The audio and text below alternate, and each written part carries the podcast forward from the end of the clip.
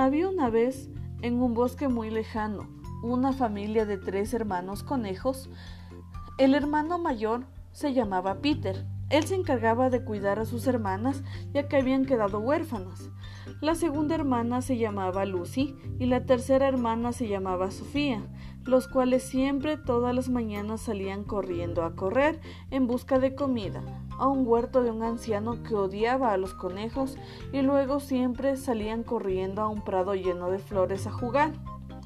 Un día se encontraron a su amigo el topo Juanito, el cual se subía para arriba en el hoyo de la tierra y estos le preguntaron ¿Cómo estás?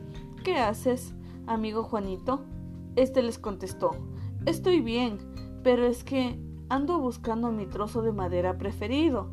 Es que se me perdió y no sé dónde está. Me alegro que estés bien, dijo Peter. Juanito les preguntó ¿Ustedes me ayudarían a buscarlo? Claro, querido amigo, que te ayudaremos a encontrar tu trozo de madera preferido, dijo Lucy, ya que para eso están los amigos, para ayudar. Ojalá que haya cómo encontrarlo. El topo empezó a ver un trozo de madera arriba de un árbol y les dijo, miren, parece que aparece mi trozo de madera